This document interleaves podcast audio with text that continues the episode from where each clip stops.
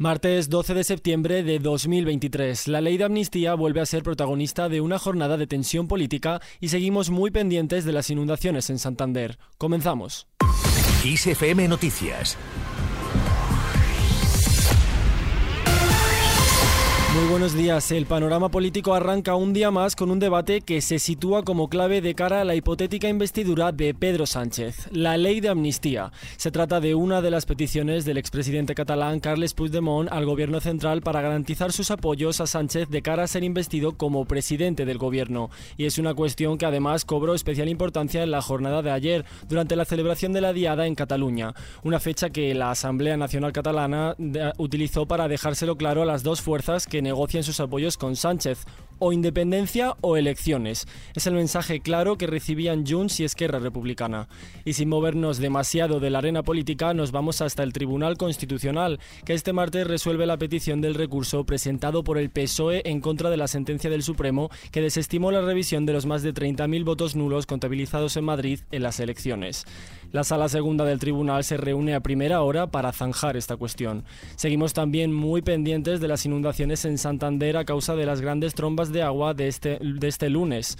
Varios puntos de la ciudad han quedado inundados en pocas horas por fuertes lluvias y tormentas. El temporal ha obligado a la movilización de la policía, los bomberos y distintos operarios que trabajan en estos momentos para tratar de minimizar los daños causados por el temporal. Y moviéndonos hacia noticias más positivas, los alumnos perciben cada vez menos bullying en las aulas.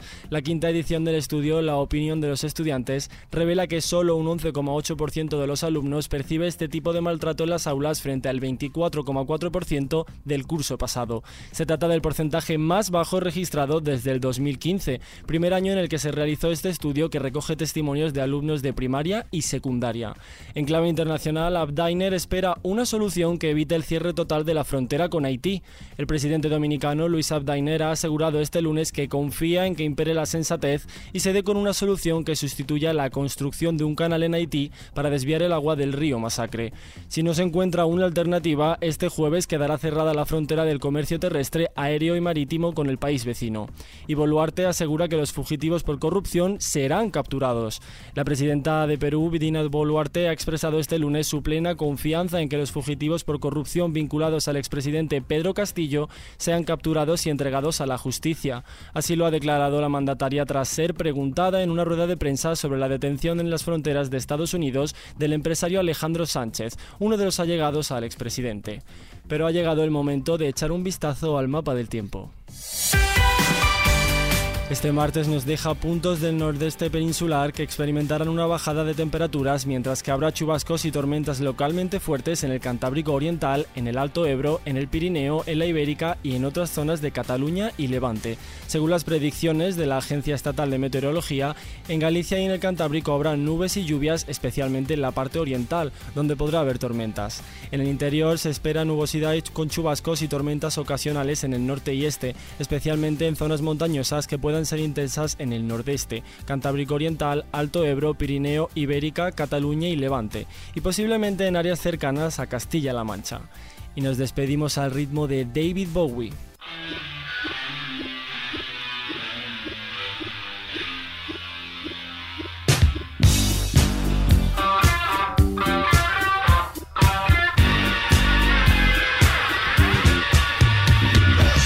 Se cumplen 43 años del lanzamiento de Scary Monsters and Super Creeps, uno de los álbumes más aclamados de la carrera de David Bowie. Y en Kiss no podíamos dejar pasar la oportunidad de celebrarlo con el tema que escucháis ahora mismo, Fashion. Lanzado en 1980, este LP nace como un intento del artista de moverse a un registro más comercial tras su trilogía musical compuesta por los álbumes Low, Heroes y Lodger. Y desde luego que lo consiguió. A este álbum le debemos éxitos como Ashes to Ashes, Scary Monsters o Up the Hill Backwards, canciones icónicas que puedes disfrutar en una mejor calidad gracias a la remasterización del álbum en 2017. Con esta noticia, que por cierto la tenéis ampliada ya en nuestra web Kiss FM, nos despedimos por el momento, pero ya sabes que tienes toda la información puntual y actualizada en los boletines de Kiss FM y ampliada aquí en nuestro podcast Kiss FM Noticias. Con Susana León a los mandos de la realización, un saludo de José Sánchez y que tengáis un muy feliz martes.